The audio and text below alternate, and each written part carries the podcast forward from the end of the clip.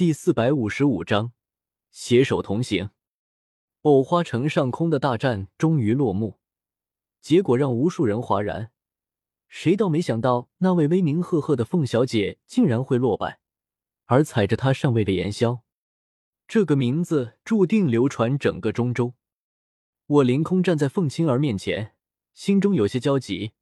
一场决斗耽搁的时间有些长，风雷东阁的强者随时可以抵达，那时候就很难脱身了。凤青儿，之前的赌约你还记得吧？闻言，凤青儿面色一变，她当然记得，要是输了就得做我妻子，这绝不可能。堂堂天妖皇，怎么可能嫁给区区一个人族？我说过，你要是赢了。我就放你离开我花城，你走吧。之前我说过一个赌约，他也说了一个赌约，现在他是只想认自己的赌约。呵呵，原来天瑶皇和人类小丫头也没什么区别，都是输了就赖账。我淡淡讥讽道。凤青儿恼羞成怒，俏脸涨红，一双美目狠狠瞪着我。我又没答应过你的赌约，都是你自己说的。我凭什么要履行你的赌约？就凭我赢了。我向前踏出一步，逼近到他身前三尺外，低头俯瞰着他的眼睛，显得极有压迫力。实际上心中慌的一匹，生怕他反悔要杀人灭口。我赢了，我说的话就是道理。按照赌约，你现在是我的人。凤青儿微微仰头看着逼近的我。呼吸陡然紊乱起来，心中乱作一团，有千般话语却不知道怎么说出口。他从没想过自己会输给我，他现在完全不知道该如何反驳我的话。狡辩，再打一场就不履行赌约，这种不入流的手段，他根本不屑使用。可嫁给我，这更不可能。一时间。凤青儿原地死机，我等的有些不耐烦。你要是没想好，我们可以先离开我花城，之后你再好好想。说着，我看向远处的青灵、黑水玄鹰和袁家老祖，三人汇聚过来。我对袁家老祖说道：“还请阁下能开启城中的空间虫洞，借我们一用。”袁家老祖顿时没了幸灾乐祸，暗暗叫苦。要是通过他家的空间虫洞放跑了我，回头风雷阁定然会怪罪下来。可要是不开启，刚才那等恐怖攻击就要落到他头上了。他不由看向凤青儿，找了一个接球的。凤小姐，你如今代表风雷阁，老夫和袁家上下都听你的。凤青儿回过神来，咬了咬牙，只要不提那个该死的赌约，放了就放了吧。反正都是风雷北阁那群蠢货惹出来的事，和他关系不大。开启空间虫洞，遵命。袁家老祖完全不顾自己一大把年纪，很郑重的朝凤青儿做了一揖。这可是之后推脱风雷阁责问的重要证据，马虎不得。他站直身体后，干咳一声，朗声大喝道：“凤小姐有令，开启藕花城空间虫洞。”袁家长老何在？还不速速开启虫洞！袁家长老之前被我杀了有七八人，还剩下一半人手。此时虽然一个个看着我咬牙切齿，却不敢多说什么。老祖都认怂了，凤青儿都认怂了，他们又能怎么办？他们当即纵身而去，将封闭的空间虫洞重新开启。漆黑的空间隧道缓缓旋转着。通向遥远的中州中域，有天涯城那次空间风暴的阴影在，我不敢再单独乘坐空间虫洞。万一我一进去，凤青儿就把空间虫洞毁了怎么办？上回是运气好，这回说不定就尸骨无存了。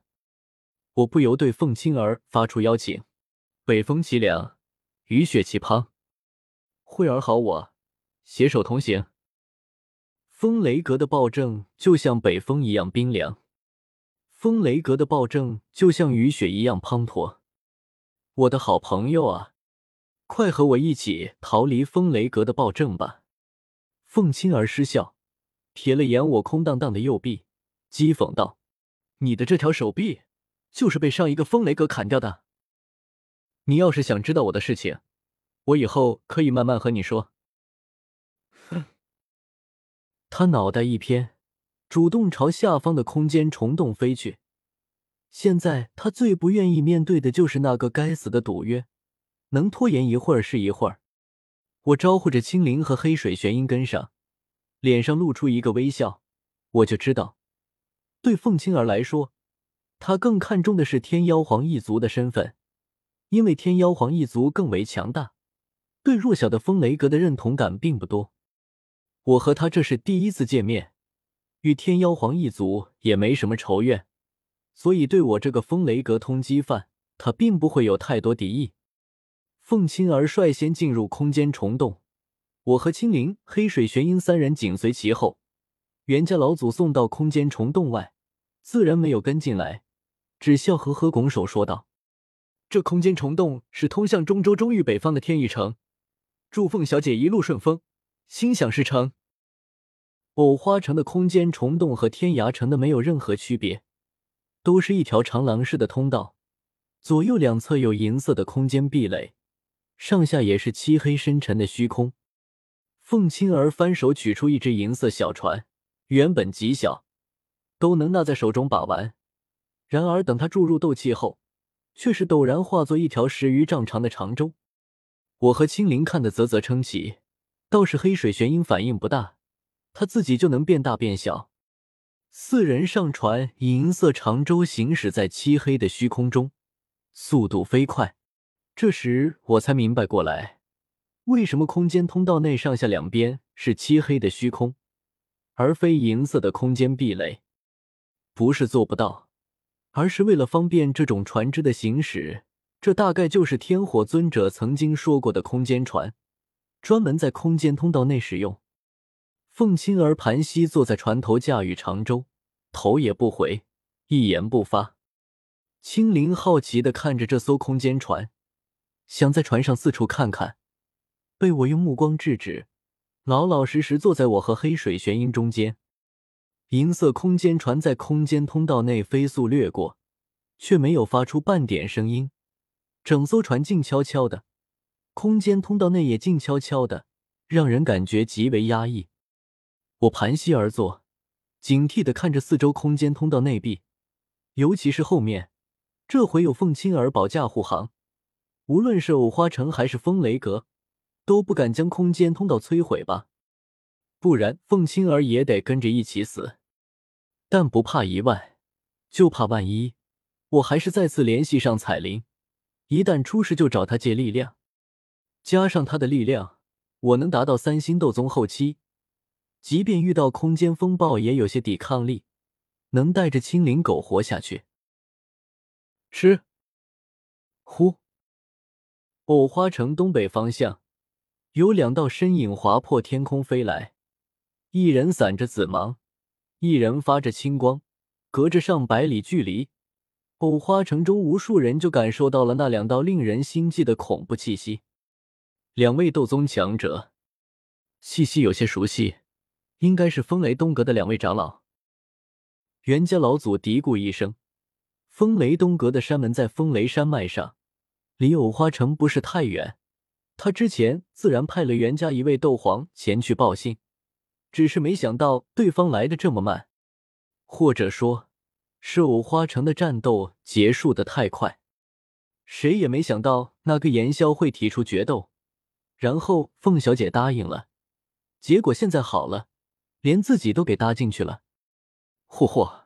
要是告诉他们，那炎霄不仅抢了风雷北阁，还把风雷东阁视若珍宝的凤小姐也给拐走了，也不知道他们会是什么表情。